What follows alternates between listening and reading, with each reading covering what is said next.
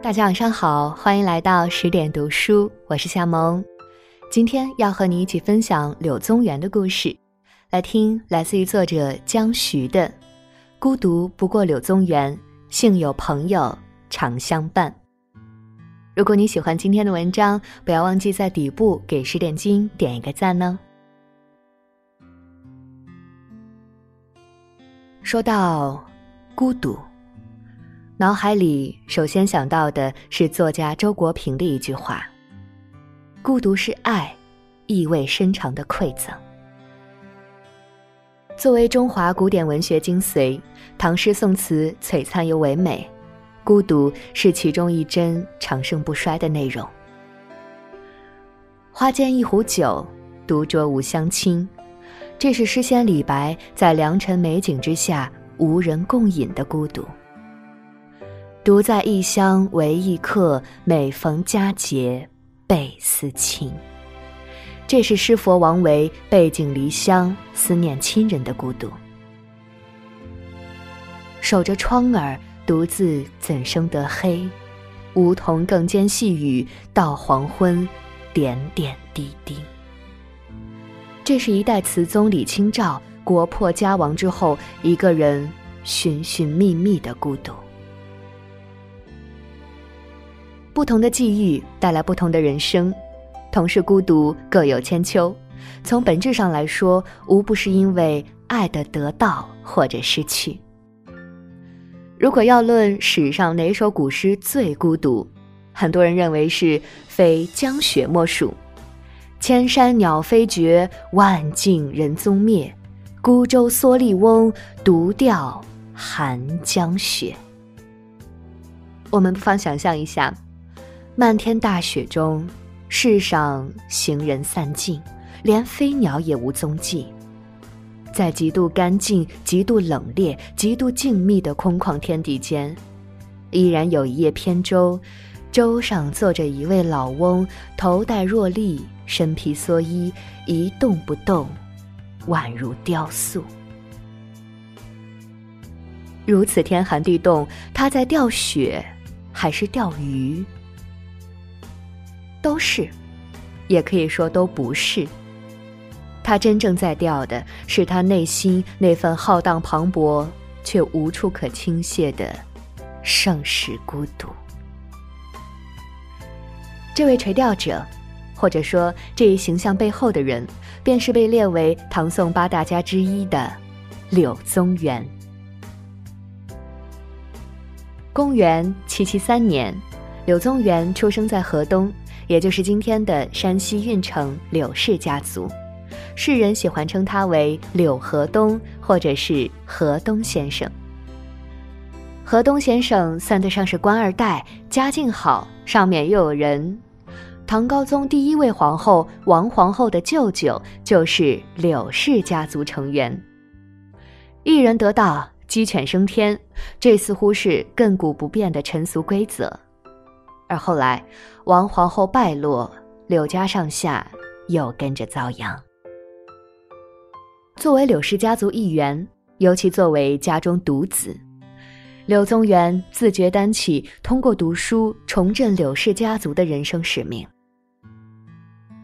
柳宗元自小聪颖过人，脑子活，富有才学，十三岁以文成名，少年得志。作为相伴一生的好朋友，刘禹锡这样评价他：“以童子有其名于贞元初。”总之，出名要趁早，柳宗元做到了。接下来的人生之路也算是顺风顺水。二十岁高中进士，二十五岁通过博学鸿词科考试。放在今天来说呀，公务员考试对他而言就是手到擒来的事情。竞争激烈的仕途，凭着少年盛气与一腔热忱，柳宗元过关斩将，一路平步青云。若干年过去，再回首，这应该是他最安稳，也是最得意的一段时光。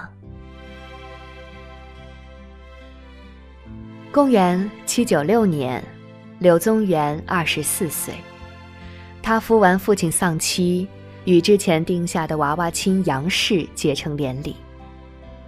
柳宗元的母亲非常喜欢杨氏，孝敬且贤惠。他曾经心满意足地表示：“自从娶到这个媳妇儿，就像多了一位孝顺的女儿。”可是婚后两年多，杨氏因病去世了。那一年，他年仅二十三岁，而柳宗元也不过二十七岁。岁月悠悠，道路坎坷。柳宗元再也没有正式续娶，除了自己后来一直遭受贬谪导致不便婚配的原因之外，也因为他和杨氏感情笃深，心中有种“除却巫山，不是云”的憾恨。柳宗元写过一篇悼念亡妻的文章。亡妻红农杨氏志，在里面记录了妻子杨氏的生平籍贯、原生家庭的情况，还有她和丈夫以及家人相处时的柔顺贤良。同样，也表达了自己老去之后知死同学、归此世兮的意愿。后来，在写给友人的书信中。柳宗元自叹：“穷穷竭力，未有子息。盛年丧妻，孑然一人。迎风对月的夜色里，辗转反侧，孤枕难眠。大概，从这时开始，柳宗元开始体味到了人生孤独的况味。”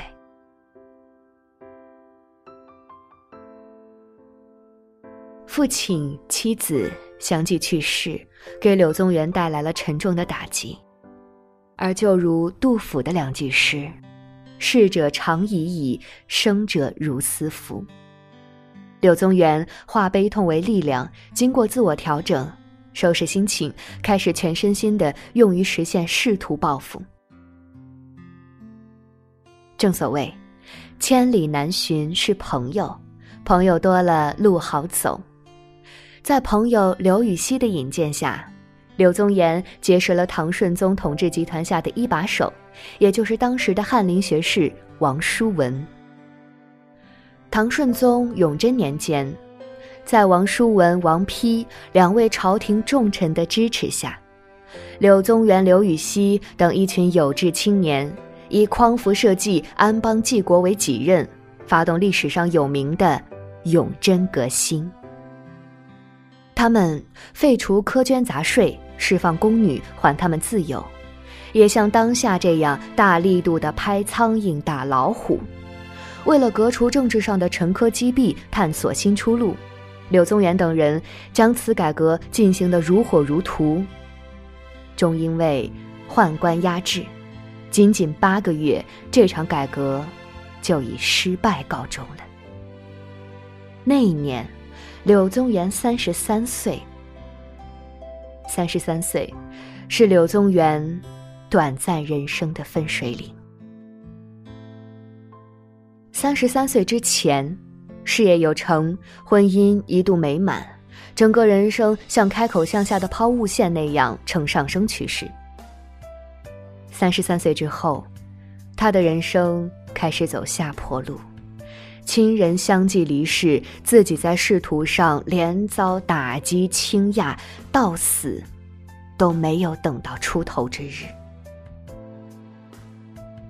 公元八零五年，发生二王八司马事件，柳宗元被贬永州。老母病故，幼女夭折，房屋失火。在遭受这些重创的情况下，境由心造，言为心生。柳宗元写下了代表作《江雪》。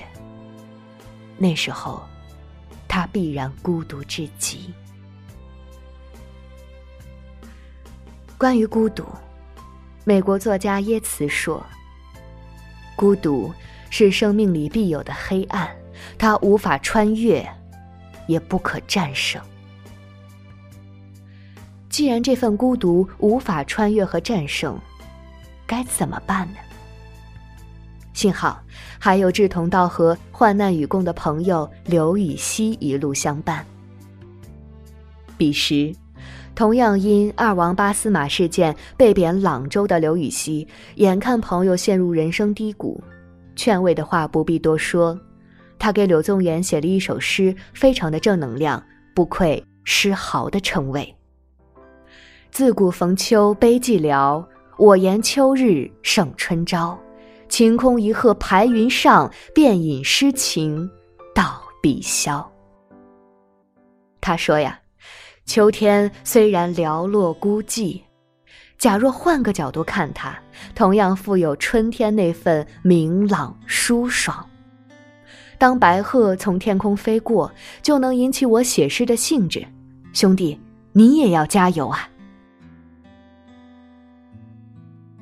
不知是否刘禹锡的激励起到作用，柳宗元振作了起来，开始找事做，比如寄情山水。在幽山美地之中，心境获得超脱，同样是垂钓，格局已然不同于之前了。渔翁夜傍西岩宿，小楫清香燃楚竹。烟消日出不见人，矮乃一生山水路。回看天际下中流，岩上无心云相逐。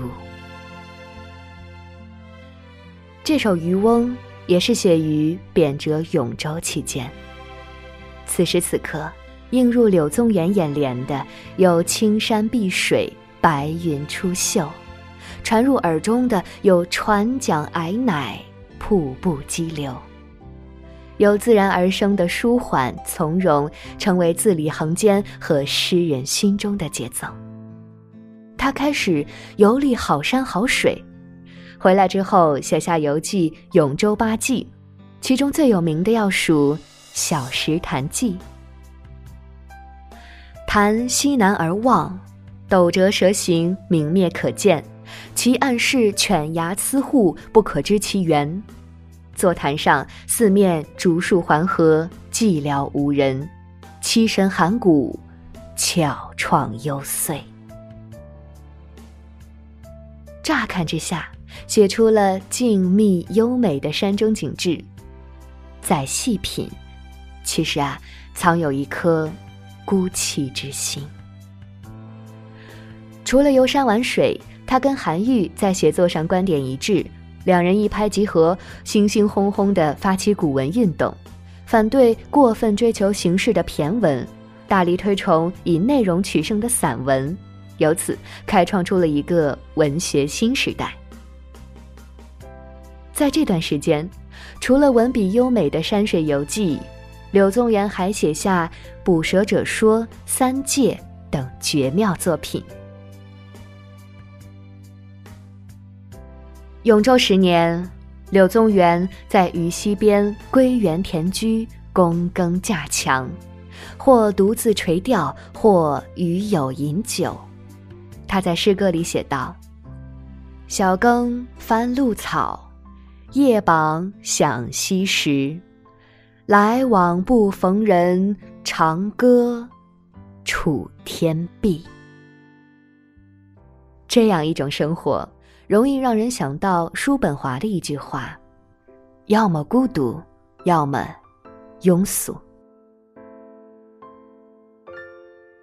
公元八一五年，四十二岁的柳宗元还有刘禹锡等人接到朝廷诏书，让他们回长安。这可是盼星星盼月亮的一件事啊！回去不到一个月，脚跟还没站稳。由于刘禹锡写了一首观花诗，惹下莫须有的祸，继而哥俩再次被贬。本来呀，柳宗元是被贬柳州，而当他得知刘禹锡被贬到比柳州更远而且异常荒凉的播州时，立马向朝廷请求。看在刘禹锡老母年迈、远行不便的份儿上。将他与刘禹锡对调，他愿意替刘禹锡去往播州。多亏好心人从中帮忙，才将刘禹锡由播州改为较近的连州。这件事，由韩愈记载在《刘子厚墓志铭》当中。柳宗元这个人，对朋友如何真心实意、掏肝挖肺，由此可窥一斑。已近不惑之年的两个人，从长安出发，结伴同行，去往被贬之地。在衡阳，柳宗元做了重别孟德，与刘禹锡告别。哥俩从此分道扬镳，再没相见。二十年来万事同，今朝歧路忽西东。皇恩若许归田去，晚岁当为邻舍翁。理想很美好，现实很残酷。他俩没有等到晚岁当为邻舍翁的那一天。公元八一九年十一月二十八日，柳宗元病死在柳州，享年四十七岁。去世之前，柳宗元将所有文稿以及未成年的儿子一并托付给了相识相伴、相互勉励一生的好友刘禹锡。后来，刘禹锡将柳宗元的儿子抚养成人，将他所有文稿编撰成集，终不负朋友嘱托，也给后人带来了一笔宝贵的精神财富。漫漫人生，难免孤独。如若遇到志同道合的朋友，相伴一程，多少能驱散那份与生俱来的孤独感。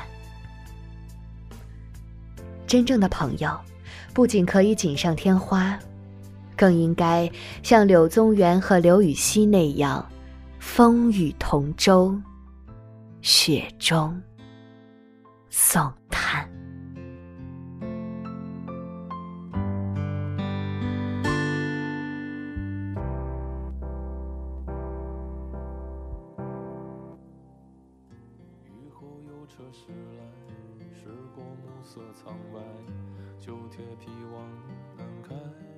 好了，今天晚上关于柳宗元和刘禹锡的故事就和你分享到这里，感谢您的聆听。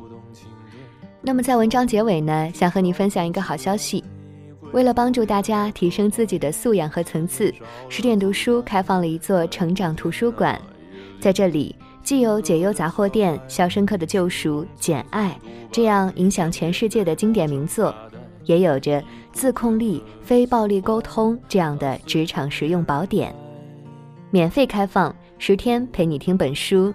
如果你有兴趣，欢迎搜索关注微信公众账号“十点读书”，进入成长图书馆，跟我一起阅读好书，成为更好的自己。那么最后，如果你喜欢今天的分享，喜欢夏萌的声音，不要忘记给十点君点一个赞哦。我是向萌，祝你晚安，我们下期见。